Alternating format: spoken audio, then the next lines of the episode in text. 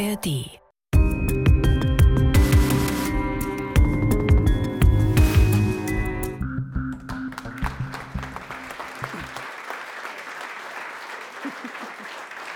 Guten Abend. Guten Abend, hallo. Wir, wir sind zu dritt, Sie sind zu viert. Schön, dass Sie bei uns sind. Wir Willkommen sind bei Im Visier. Ja. On Tour in Wir Frankfurt oder meiner. Heimatstadt mit einem spannenden Fall heute. Genau. Äh, letztendlich geht es um einen der vielen Fälle, den wir in den letzten drei Jahren betrachtet haben, beleuchtet haben, wo Staatsanwälte akribisch dabei waren, Beweise zu bewerten, Richter es neu bewerten mussten, Ermittler den Täter, die Täterin finden mussten und immer wieder auch mal die Leiche oder die Leichen. Wir erzählen heute die Geschichte eines Falles, wo Dr. Voss, der Rechtsmediziner, der an unserer Seite ist, womöglich sagt, ja, Frau Siebert, ein unvergessener Fall. Ja, Frau Siebert, ein unvergessener. Perfekt. Das haben Sie sehr gut gemacht, Herr Voss.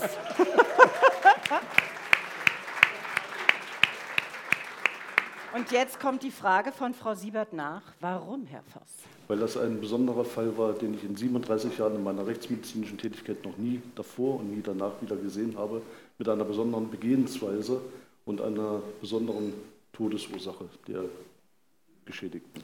Und wenn Sie gehört haben, worum es geht in diesem Fall, werden Sie wahrscheinlich Dr. Voss zustimmen können. Sie werden ihn verstehen und Sie werden auch fühlen können, warum das für ihn bis heute so ein besonderer Fall ist. Äh, Bevor wir gleich äh, einsteigen mit Ihnen und, und Sie fragen, was so die ersten Berührungspunkte waren, vielleicht so ein paar Eckpunkte nochmal, um zu verstehen, was Sie da erwartet hat bei Ihrem Einsatz, zu dem Sie frühmorgens äh, gerufen worden sind.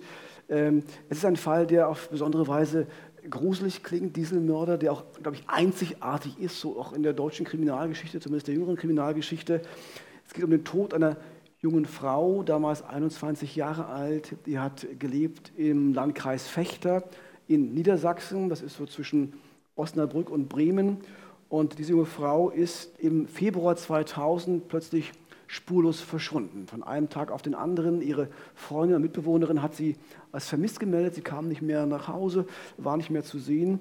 Und die Polizei geht dann schon recht früh von einem Verbrechen aus, was ja auch nicht immer so ist der Fall. Oft wird ja gesagt, das sind die erwachsene Menschen, die können überlegen, wo sie wohnen möchten oder sein möchten. Da muss man nicht immer gleich suchen. Aber hier waren sehr früh Verdachtsmomente da, dass ein Verbrechen passiert sein könnte.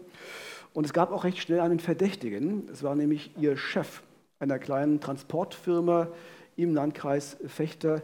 Äh, Aber es gab keine Leiche. Das war so ähnlich wie im Fall, den wir vorhin schon mal besprochen haben. Und jetzt kam sie ins Spiel, Dr. Voss. Äh, Wie war das, ähm, als Sie angerufen worden sind?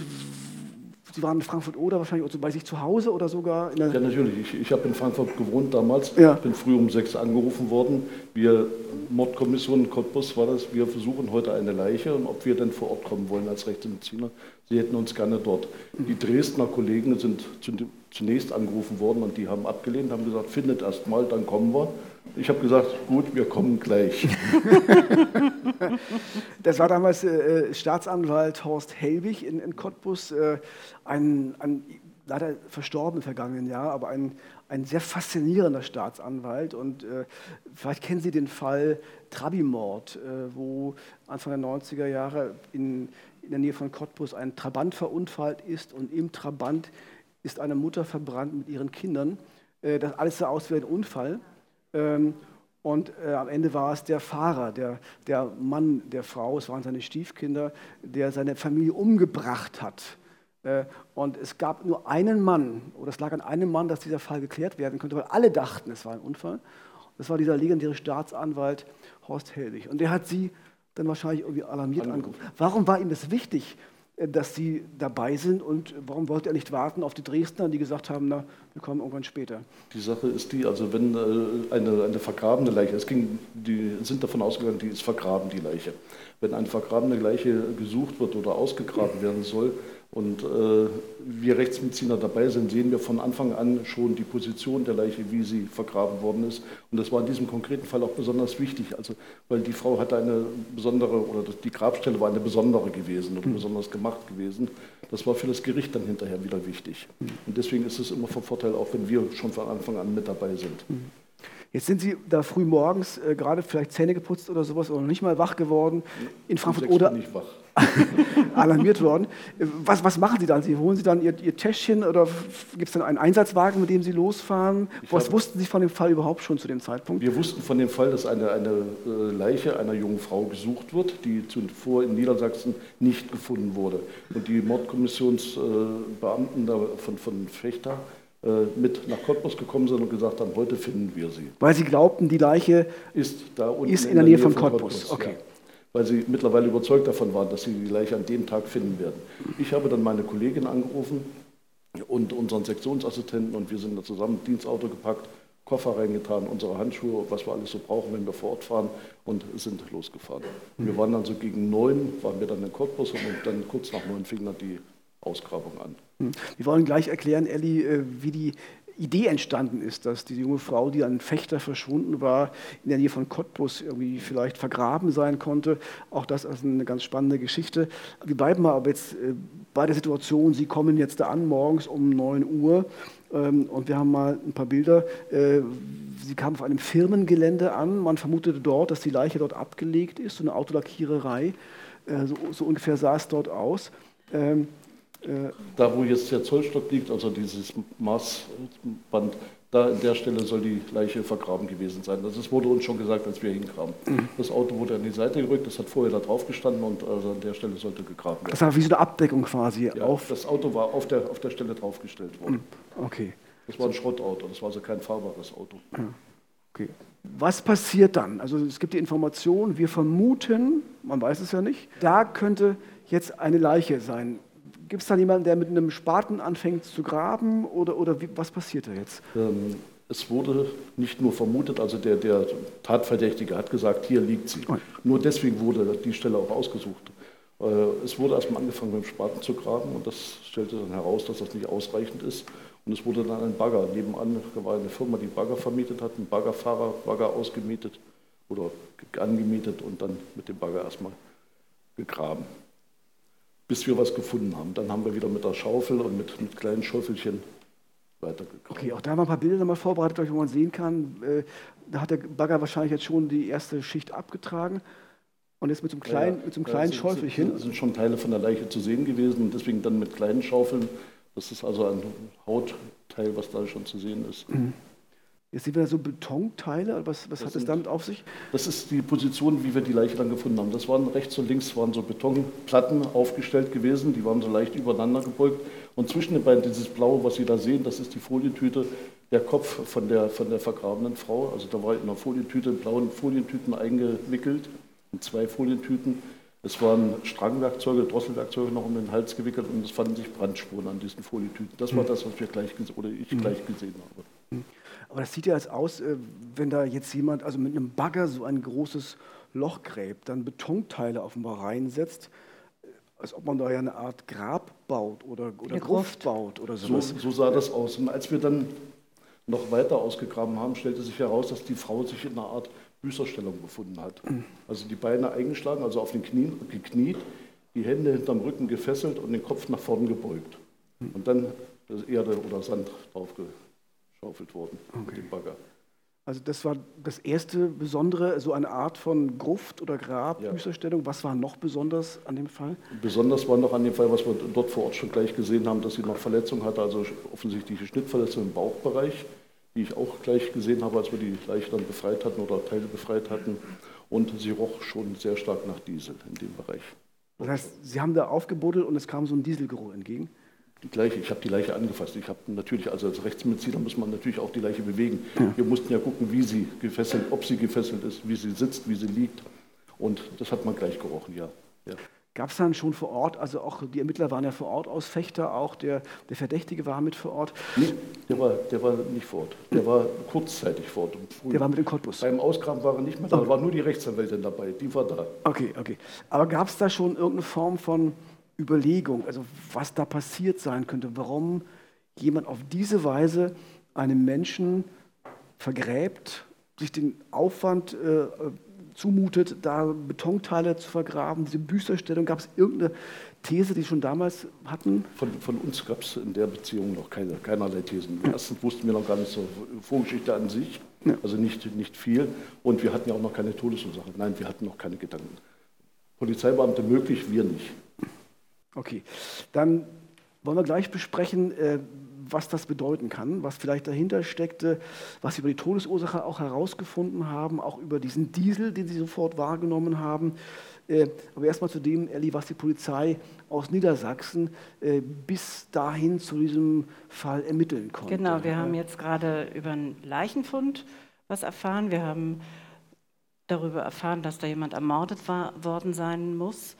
Äh, explizit besonders unter die Erde gebracht worden ist. Wie fing die ganze Sache an? Nämlich mit einer Vermisstenanzeige.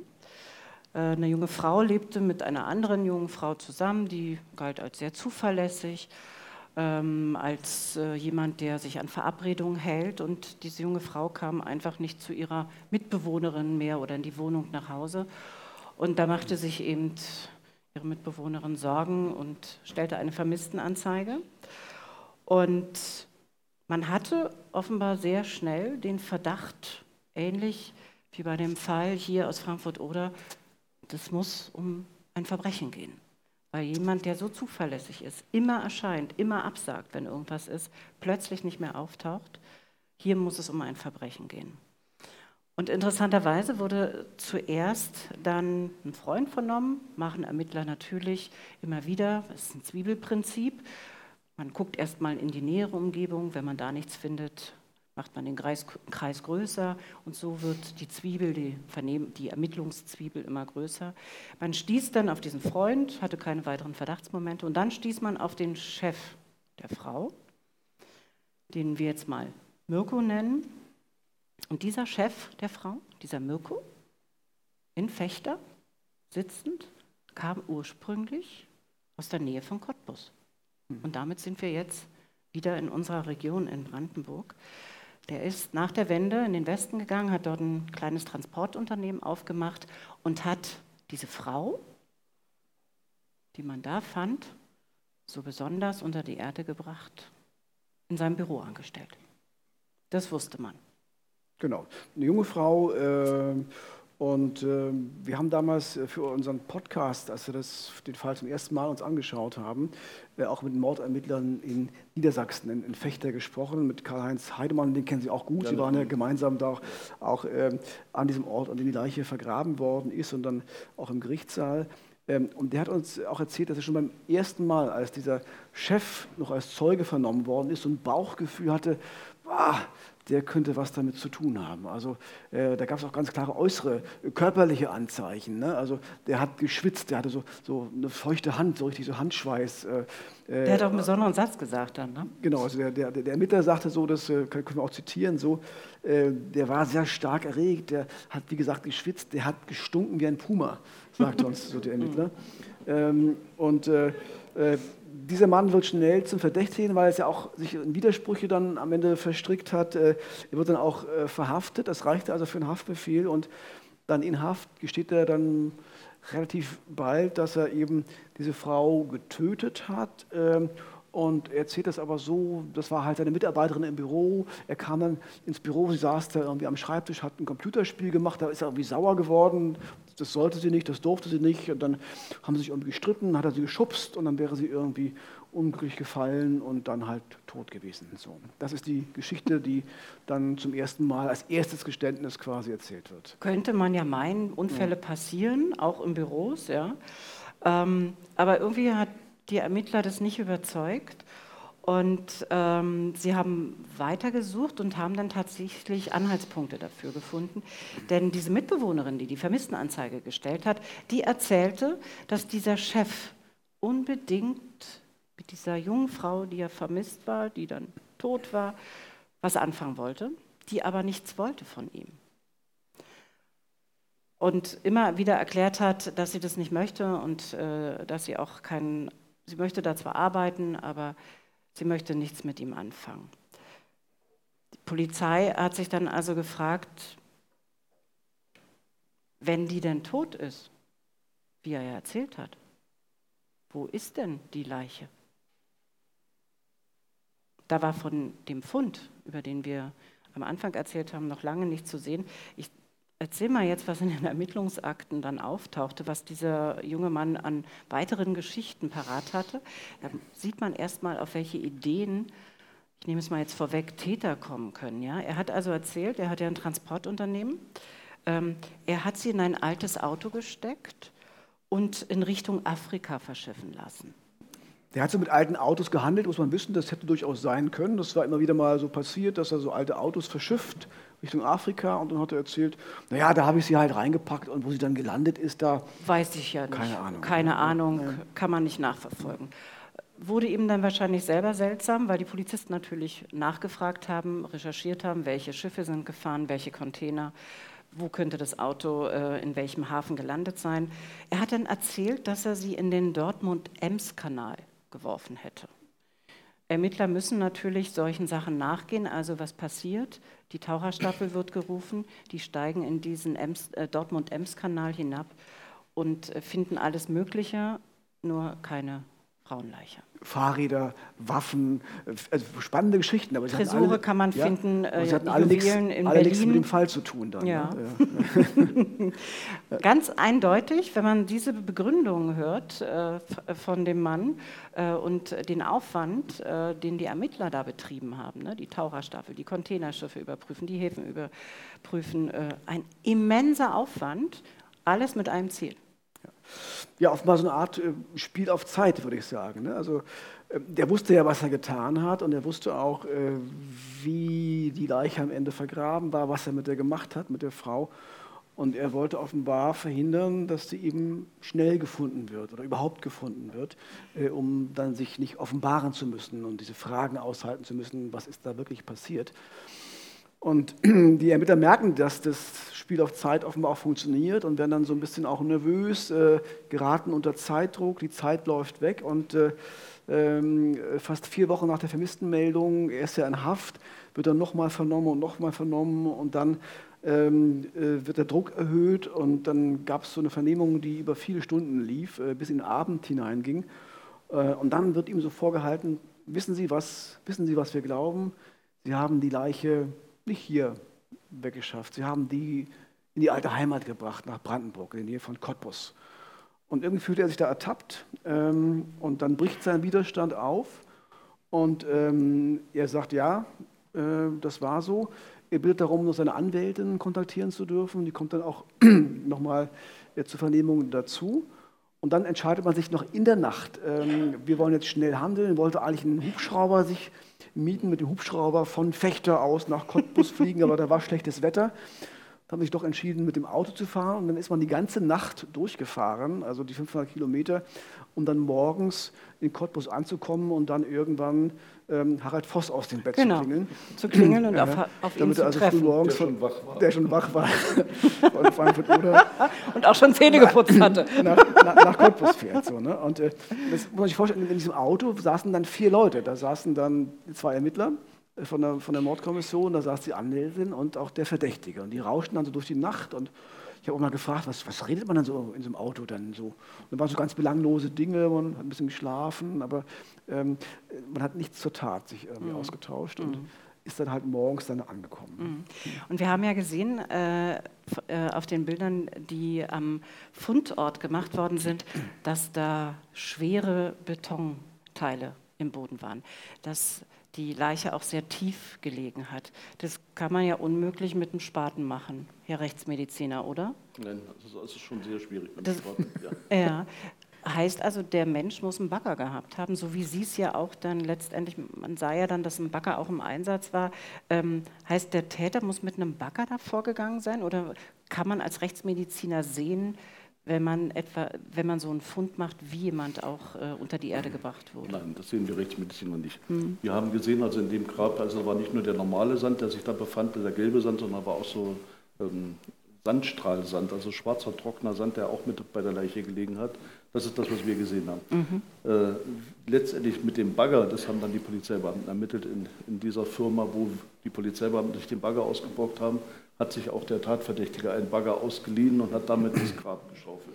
Es war vermutlich sogar derselbe Bagger. Ne? Also, äh, das es weiß ich jetzt nicht, ob es habe ich, so, hab ich, hab ich gelesen. Dass wir haben es gehört. Bagger. Wir haben ja, es gehört, dass tatsächlich. Sein, ja, ja. Und tatsächlich kommt auch hier wieder etwas im Spiel, was der Mann schon an anderer Stelle gemacht hat, nämlich Geschichten erzählen. Afrika-Verschiffung, äh, Dortmund-Ems-Kanal. Er hatte also seinen Bruder, der diese Firma hatte, mit dem Bagger belogen, um diesen Bagger zu bekommen. Genau, ähm, ihr könnt das Gelände vielleicht mal sehen. Wir haben es ja vorhin schon mal ja. gezeigt, dieses Firmengelände. Das war so eine Autolackiererei, die seinem Bruder äh, gehörte. Und, und dem hat er erzählt, pass mal auf, ich helfe dir öfter mal in der Firma. Ähm, und ähm, ich, wir wollen einen neuen Schrottcontainer aufstellen. Ich will da mal so ein bisschen Platz schaffen äh, auf dem Gelände. Und deswegen muss ich den Boden vorbereiten. Deswegen hat er sich den Bagger ausgeliehen, hat er so gebuddelt und sagen, pass mal auf, wir machen das so ein bisschen schön alles fest. Äh, und der Bruder hat es geglaubt. Es gab ja auch keinen, keinen Anlass damit zu zweifeln an dem, was jetzt der äh, jüngere Bruder erzählt. Ähm, und dann hat er, er hat ihm sogar vorher noch geholfen, tatsächlich, damit der Bruder auch äh, nicht wirklich irgendwelche dummen Fragen noch stellt. Und als dann sein Bruder nach Hause ist, zum Feierabend hin dann, hat er also seine Sachen erledigt dort am Ort, hat also das Auto in dem die Leiche lag, von der Frau dort vorgefahren, hat die Betonteile sich, die dort auf dem Gelände waren, organisiert und hat dann mit dem Bagger losgemacht. Und sich dann eben so eine Art, wir haben vorhin Gruft äh, genau. äh, gesagt, so eine Art Gruft gebaut, äh, ein Grab angelegt. Ich glaube, einige vermuten auch, dass sich ein Ort anlegen wollte, den nur er kannte und den er wieder zurückkehren konnte, wo einfach drauf stand und sagt, okay, hier ist sie. Äh, und kein anderer wusste das. Was passiert manchmal, dass Täter sich solche Orte der Erinnerung schaffen, äh, die nur sie kennen und äh, was immer dann an Fantasien in diesen Tätern ist, dann irgendwie ausleben können. Er hat den Ort aber dann noch, nachdem er wieder alles geschlossen hatte, die Erde geschlossen hatte, hat er sozusagen, damit niemand auf die Idee kommt, weil frisch ausgehobene mhm. Gruben, die dann wieder zugemacht werden, sehen anders aus. Ne?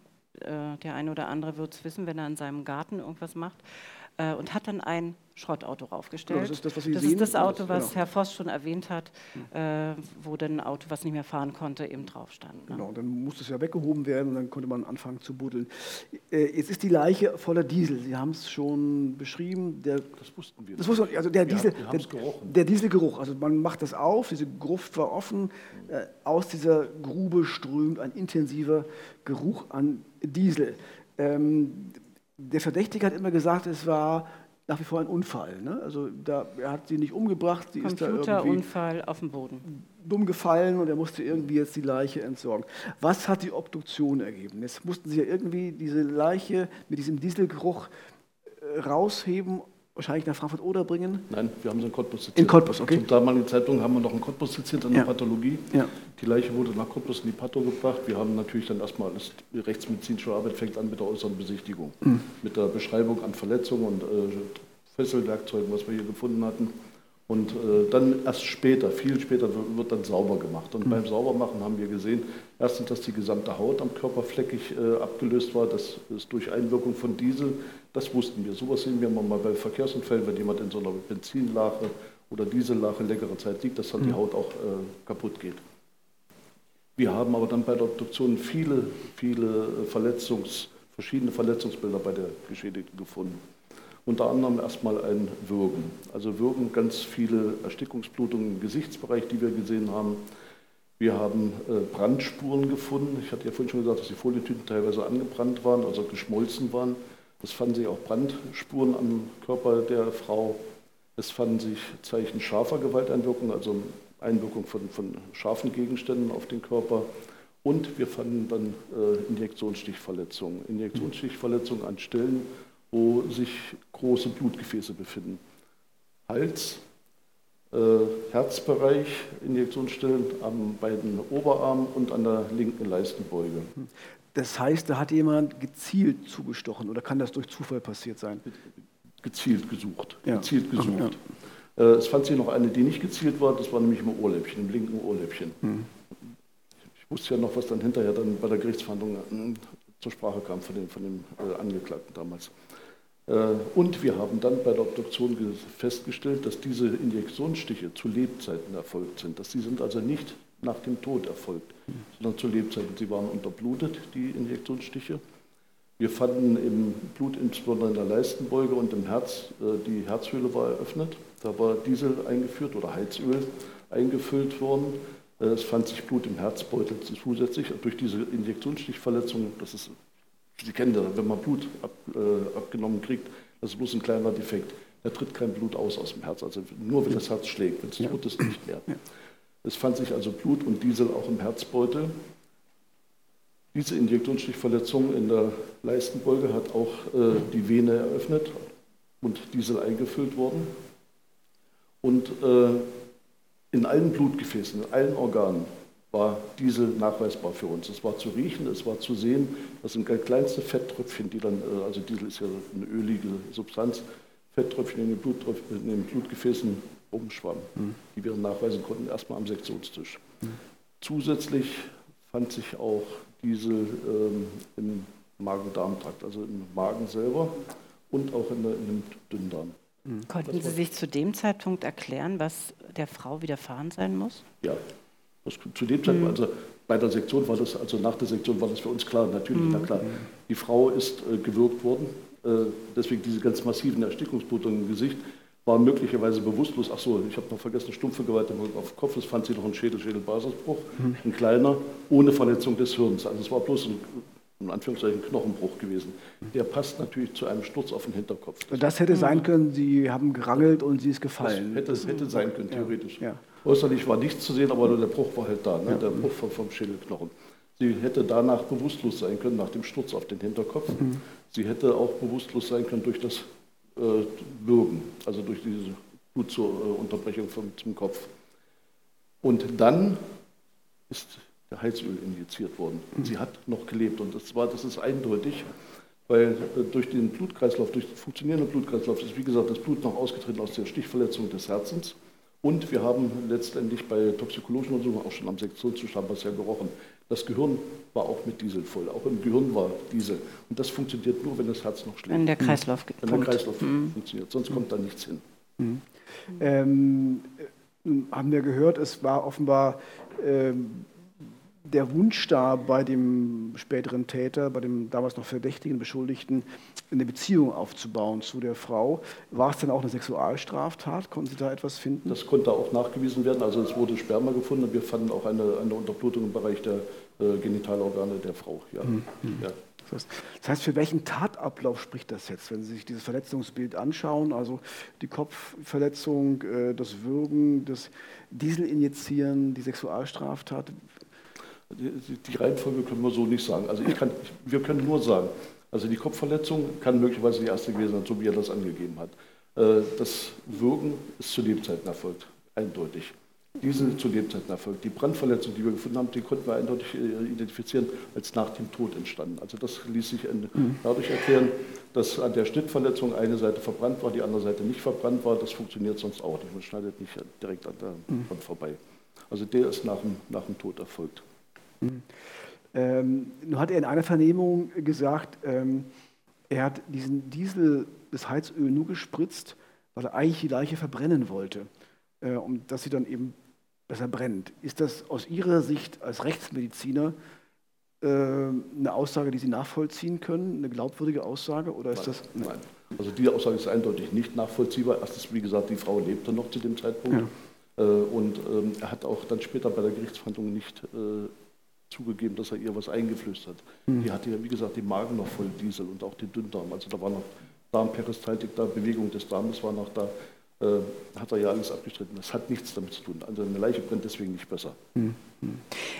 Anhand der Verletzungen, die der Frau beigebracht worden sind, als sie noch lebte und all dem, was ihr widerfahren ist, ähm, und Sie haben es ja schon selber beschrieben, diese Leiche, die nach Diesel roch, also der ganze Raum höchstwahrscheinlich äh, dann irgendwann äh, auch nach äh, Diesel roch bei der Obduktion.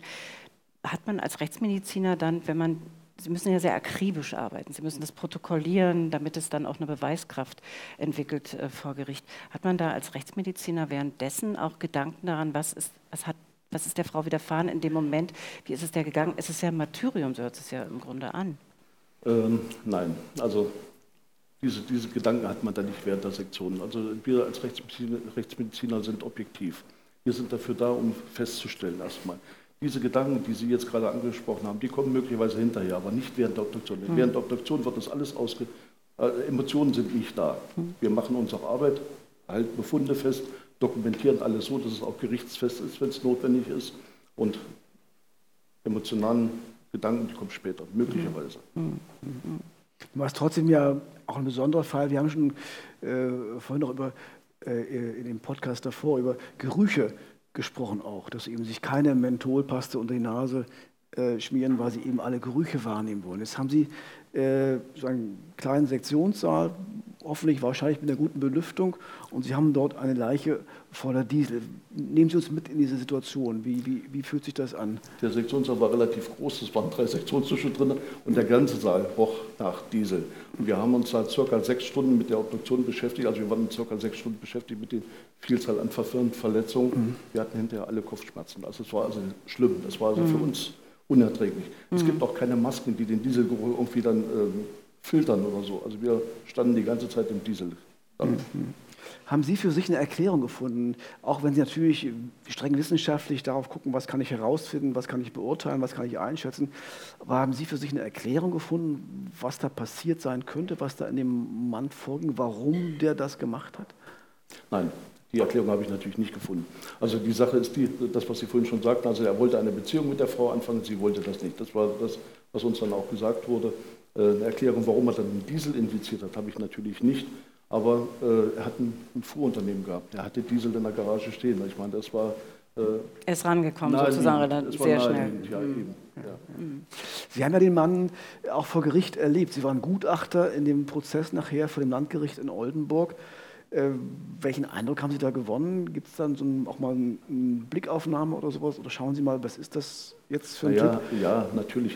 Äh, das ist leider sehr häufig so. Also wenn man dann zu Gericht kommt, dann wundert man sich, dass so, so ein unscheinbarer Mensch so etwas Gruseliges vollziehen kann. Mhm. Das war so der Gedanke, den man hat, wenn man den gesehen hat.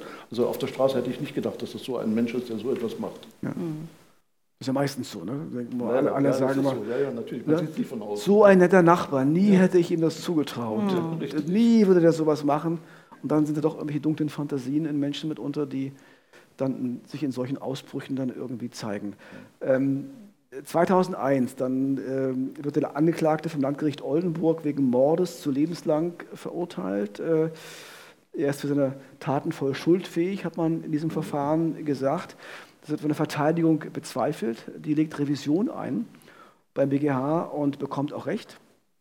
Da gibt es ein zweites Verfahren, ein Revisionsverfahren. Und da kommen dann zwei Gutachter zu dem Ergebnis, äh, dass Mirko an einer schweren Persönlichkeitsstörung leidet und bei der Tat nur vermindert schuldfähig war und dringend einer Therapie bedarf, damit er nicht weiter gefährlich bleibt. Ein nachvollziehbarer Gedanke. Ähm, das heißt, dieses lebenslang wird auf zwölf Jahre Gefängnis reduziert und er muss dann in die geschlossene Psychiatrie, also in den Maßregelvollzug, um therapiert zu werden, ähm, wo er sehr, sehr lange war. Vor zwei Jahren war er noch da. Ich habe heute noch versucht herauszufinden, ob er jetzt immer noch im, in der Maßregel ist, aber das war jetzt äh, nicht sofort zu klären. Wir reichen es danach, wenn wir es dann erfahren haben. Aber, aber er ist sozusagen, zumindest bis vor kurzem war er noch ähm, ähm, in der geschlossenen Psychiatrie und äh, ist dann, ist dann therapiert worden. Das ist etwas, was wir Rechtsmediziner nicht mehr mitkriegen. Ja. Gerichtsverhandlung, danach ist für uns Schluss. Dann kriegen wir nur noch was mit, wenn uns irgendjemand anruft und was erzählt. Sonst ja, ja. wissen wir sowas nicht mehr. Ja. Sie haben ja selber gesagt, dass äh, dieser Fall für Sie ein besonderer ist, äh, auch nicht nur wegen der auch selbst erle erlebten Folgen, ne, der Kopfschmerz nach einer Obduktion. Ja, ne? ähm, Gibt es etwas, wo Sie sagen, ähm, der ist auch insofern besonders in der Art und Weise, wie der Täter vorgegangen ist? Das, das ist das Besondere an dem Fall, mhm. weil er eben so vorgegangen ist. Mhm. Und äh, ich habe bei Gericht dann gefragt, ob er irgendwelche medizinischen Kenntnisse hat, weil er ja an Stellen mhm. gesucht hat, außer das. Was Sie ja gesagt haben, ne? er hat ganz bewusst auch ja, ja, äh, Außer gestanden. das Ohrläppchen. Er hat gesagt, er hat äh, vor dem Kopf gestanden, also die Frau lag vor ihm, äh, unbekleidet. Er weiß nicht, wie sie unbekleidet geworden ist, also sie lag dann mhm. unbekleidet vor mhm. ihm. Das hat er gesagt bei Gericht. Und mhm. er hat dann mit der Nadel willkürlich gestochen. Und so sah das nicht aus. Die Nadelkanüle hat er beschrieben mit sieben, Zentimeter lang. Mhm. er hat keine Blutgefäße durchstochen. Er hat auch mhm. das Herz nicht durchstochen. Mit einer mhm. sieben Zentimeter langen Nadel komme ich von vorn bis nach hinten durchs Herz durch. Hat er alles nicht gemacht. Das heißt, der hat medizinische Kenntnisse gehabt, mit Sicherheit, mhm. obwohl er gesagt hat, nein, er hat bloß Fahrschule gemacht und einen Erste-Hilfe-Kurs. Mhm. Und ein Transportunternehmen gegründet. Und auch mhm. äh, diese, diese Messerschnittverletzung, die wir festgestellt haben, auch die war in einer medizinisch vorgebildeten Stelle. Also man muss wissen, dass da Knorpel ist und kein mhm. Knochen, wenn man schneidet. Mhm. Was soll man zu einem Verbrechen sagen, wo selbst der Rechtsmediziner sagt, es ist etwas Besonderes? Ich habe es hier an den Reaktionen von Ihnen gemerkt, man läuft ein bisschen Schauern über den ja, Rücken. Vor allem jetzt auch diese Ungewissheit. Das ist, gibt ja, da muss man sich auch gewöhnen, wenn man sich mit diesem ähm, Phänomenbereich, also auch Verbrechen, Mord äh, beschäftigt. Es gibt einige Morde, wo man, glaube ich, selbst wenn der Täter verurteilt wird, nicht genau weiß, warum hat er das eigentlich mhm. getan. Mhm. Was ist das wahre Motiv hinter dem, was offensichtlich ist? Also welche dunkle Fantasie treibt ihn an, treibt ihn wirklich an, ähm, solch eine Tat zu begehen? Und ich glaube auch, dass in dem Fall nicht wirklich klar geworden ist, warum am Ende äh, Diesel gespritzt hat. Ähm, es gibt nur ganz wenige ähm, Täter in diesem Bereich, die dann wirklich ehrlich sind und dann ähm, ähm Leider. Ja, ihre, auch, auch, das ist etwas, was wir Rechtsmediziner bedauern. Ja. Ich würde manchmal gerne hören wollen, ob ich dann nun richtig recht gehabt habe. Ja. letztens, letztens, haben wir es gehört und dann hat sich aber der Täter äh, aufgehängt. Hm. Mhm. Er hat aber geschrieben, die Rechtsmediziner haben recht, mhm.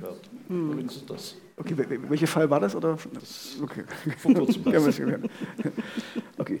Aber ein Fall, der natürlich äh, viel Leid gebracht hat ja. äh, für die Angehörigen des Opfers. Für die Angehörigen klar. des Opfers letztendlich, aber ähm, das ähm, sieht man dann mit äh, nicht so starkem Auge, wenn man erfährt, dass auch äh, die Familien der Täter ähm, durchaus auch schwere Zeiten durchleben. Also die Familie ist bekannt mhm. äh, in dem kleinen Ort äh, bei Cottbus und hat auch schwere Zeiten erlebt, weil man plötzlich ein Familienmitglied hat, was so einen grausam, ungewöhnlichen, sehr eher ein freundliches Wort äh, dafür, grausamen Mord begeht, eine Frau verschwinden lässt äh, auf diese Art und Weise.